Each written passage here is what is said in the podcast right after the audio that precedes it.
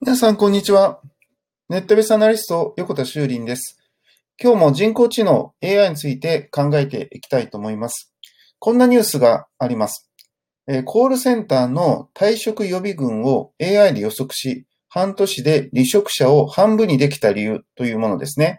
これあの非常にね、あの面白い話なんですけど、まあ人がね、なぜ辞めるかっていうことね、えー、今人材が問題になっていますが、えー、獲得も大変だけど辞められるのも困るわけです。で、その理由をね、あの、分析していって分かったことっていうのがあって、えー、当初の段階で、その、考えたのは、その、辞める人っていうのは、なんかその、だんだんだんだんですね、その、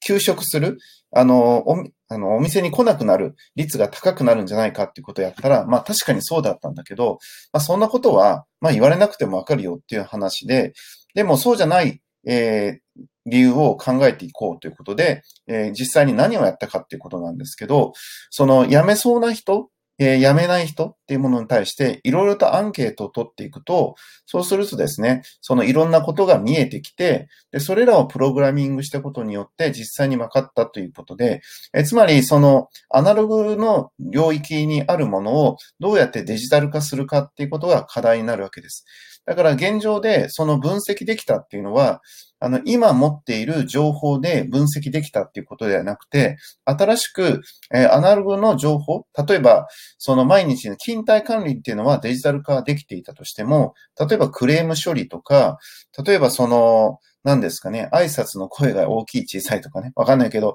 例えばそういういろんなものっていうのをデジタル化していくと、そこから、えー、原因っていうのが分析できていくっていうことになります。で、これらのものっていうのは、まあ中小企業なんかでも全然できることなんですよね。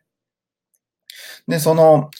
人間がなんとなくあの、やめそうって思ってるのは、感覚で思ってるのは、えー、たくさんのアナログな情報を持っているからなんだけど、これらのものを人工知能にさせようと思ったら、えー、インプットしなきゃいけないわけですね。デジタル化しなきゃいけないわけですよ。で、これを、えどういうふうにさせるかっていうことですよね。例えば、その、えー、音だけでわかるんであれば、車内に、えマイクをつけておけばいい話だけど、その身振り手振りえー、を入っていくんであれば、カメラをつけなきゃいけないし、で、みんなのね、えー、仕草から分かっていくんであれば、えー、そういうモーションをね、えー、感知するようなことをしなきゃいけないし。で、考えていくと、まだまだね、その人工知能にできることは、より人間がやった方が早い部分っていうのがあるんじゃないかなと思いますね。そのアナログをどうやってデジタル化するか。それよりも人間が見た方が早いんじゃないかっていうとこは少し分かれ目なのかなって気がしています。はい、えー、今日はですね、えー、また考えてみました。ネットベースアナリスト、横田修林でした。ありがとうございました。ではまた明日。